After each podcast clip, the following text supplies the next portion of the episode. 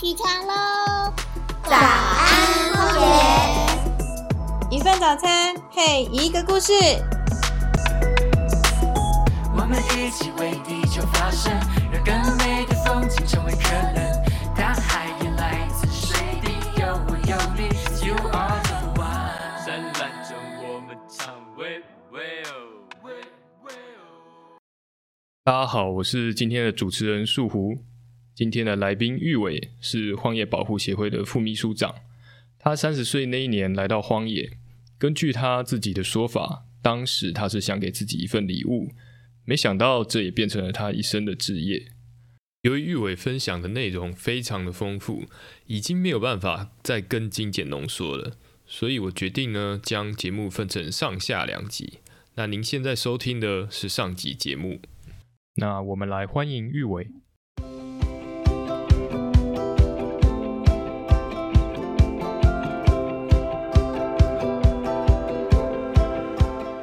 玉伟你好，不知道你还记不记得上一次我们见面是在马钢的树旅，然后那个时候我是去参加一个净滩活动啊。那因为我看你好像很忙，所以我们就没有聊到天。所以那天去是去工作吗？各位听众好，我是玉伟哦。其实那天是去那边帮社区推一个活动啊，尤其是帮他们规划活动，然后再看后续还有哪些可以帮忙。所以其实，在那边荒野保护协会上投入其实也蛮久，从二零一九年到现在，我算蹲点两年多这样。那那天我忘了，呃，是其实已经忘了是去做什么。不过我大概记得是要去跟那边的理事长还有社区发展协会谈后续的工作有哪些，有哪些还可以帮忙这样。个我们今天主要是要来聊毛澳湾的事情啊。那说到毛澳湾，大家应该会想到小卷米粉跟玩水啊、潜水这些项活动。那去年的时候呢，新北市政府就决议马澳湾将不会被开发成游艇港专用区。那这件事情其实对环境来说是一个很好的消息啊。那我稍微简略说明一下这个事件的过程哈。马澳湾是一个东北角的峡湾。那一九七三年的时候呢，它曾经在都市计划里面被规划成游艇港专用区。那当时划设完毕之后呢，这个计划就被搁置了四十八年。那突然之间呢，又经由一个变更东北角海岸风景特定区毛澳马冈地区西部计划来启动。那其中呢，它有三项变更的重点：第一项是溪流出海口地下化涵洞；那第二个是拆除民房进行道路拓宽；那第三个是海石平台新建游艇港。那我想问一下，这个都市计划原本的意义是什么？然后还有它为什么被搁置了这么久？然后又突然被启动。好，呃，应该这样讲，其实呃，台湾的面积国土是狭小，所以公部门其实对台湾的很多地方本来就会有相对应的规划，所以这个计划也是不只是在那个地方而已，其实全国都有在都有这样的相对应的规划，那会会跟着时间的推进会来进行修改。哦，那其实我们看到的那个计划，其实它不只只是单纯是马钢或者是马澳。哦，其实整个计划里面大概有大概十一还是十四个。那马冈跟马澳这一个就是东北角的海岸风景区特定区，其实只是其中一个案子而已。啊，那在那个时间点就被拿出来了。啊，那也是因为这样子被拿出来之后，有很多的事情在后面发生。哦，那协会才开始关注这一件事情，到到现在这样。那我想问一下，就是。当时就是参加这个活动的团体有哪些？然后荒野它其中扮演的角色又是什么？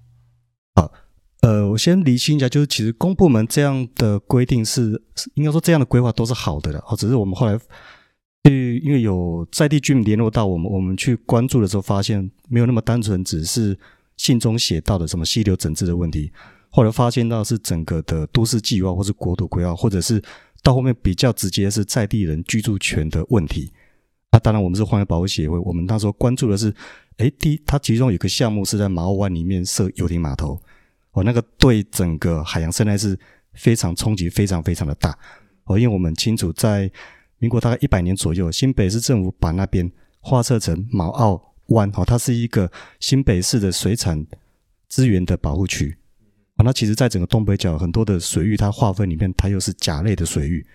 哦，它是只可以做一些像水产养殖的哦这样的一个比较好的一个一个一个范范围。可是，一个有点码头划设去之后呢，它绝对就会产生非常大的影响。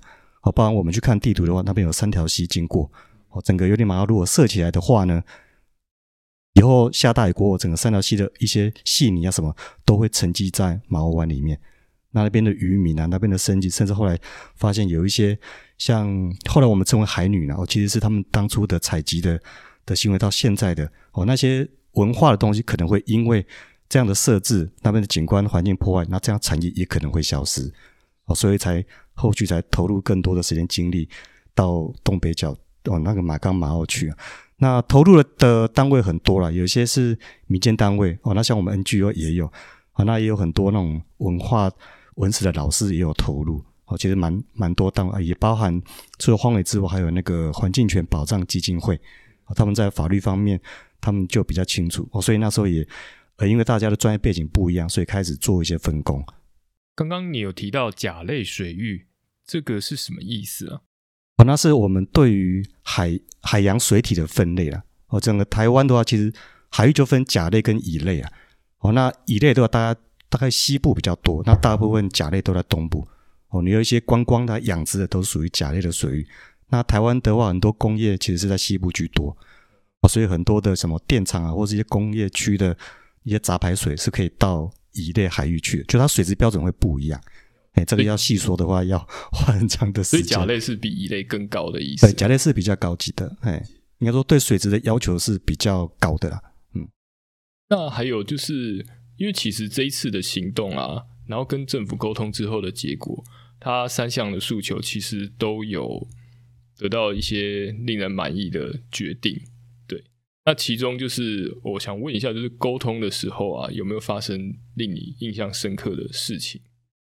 呃，印象深刻的是蛮多的哦。我第一个是发现说，诶，公部门，诶，他们也不是说是坏人啊，我只是说他们有以前的规划，直接拿出来提。可是印象深刻是，诶，这么久的案子被提出来，原因是什么？哦，其实公部门，我猜他们也心知肚明。那后来我们去了解的时候，发现，呃，他们的心态是，诶，这是你们在地人提出来的。哦，他可能他也知道所谓的在地人是谁。哦，在地人可能是财团啊，买的地还是在地人嘛。哦，那借由这个的时间把它提出来，诶，公部门他也接受。哦，所以在沟通的过程当中，会发现说，对公部门而言，他们也觉得不知道该怎么办。哦，所以需要很多人帮忙去厘清啊。哦，所以会议上我们提到说，哎，你们说是在地人同意，那请问在地人是谁？哦，他们也义正言辞说有啊，都有人签名啊。然后我们跟社区的人厘清，签名的人是谁？签名的人说我们根本就没有被授权，我们也不知道。哎，哪来的签名？哦，那这个要再追问下去就很恐怖了。是有人伪造文书吗？还是什么的？那刚好又在这个这个时间点有出现这样的事啊，所以在地人也在议论纷纷。我说怎么会有人拿到？我们的签名，而且这么久了啊，把以前又拿来用啊，三十几年前的东西，现在还可以代表现在的人的想法吗？啊，会有这样的一些问题出出现啊，这也是我们在会议上想厘清的。因为目前这样规划看起来是说是依在地人的的诉求去做，可实际上早就不符合现况了。那应该公部门也都知道啊，可却让这个案子浮上台面哦。可是他，我觉得他们也是认为，哎，这个东西这么久了，所以一定要让浮上台面来说话。哦如果在地人都不出声的话，或许这个案子就过了，因为相关的数据都显示这是在地提出的诉求。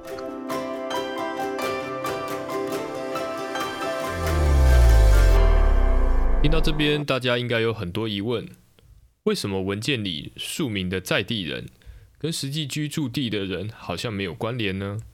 如果想知道后续是谁在策划这场行动，关心土地跟环境保育的团体又要如何应应？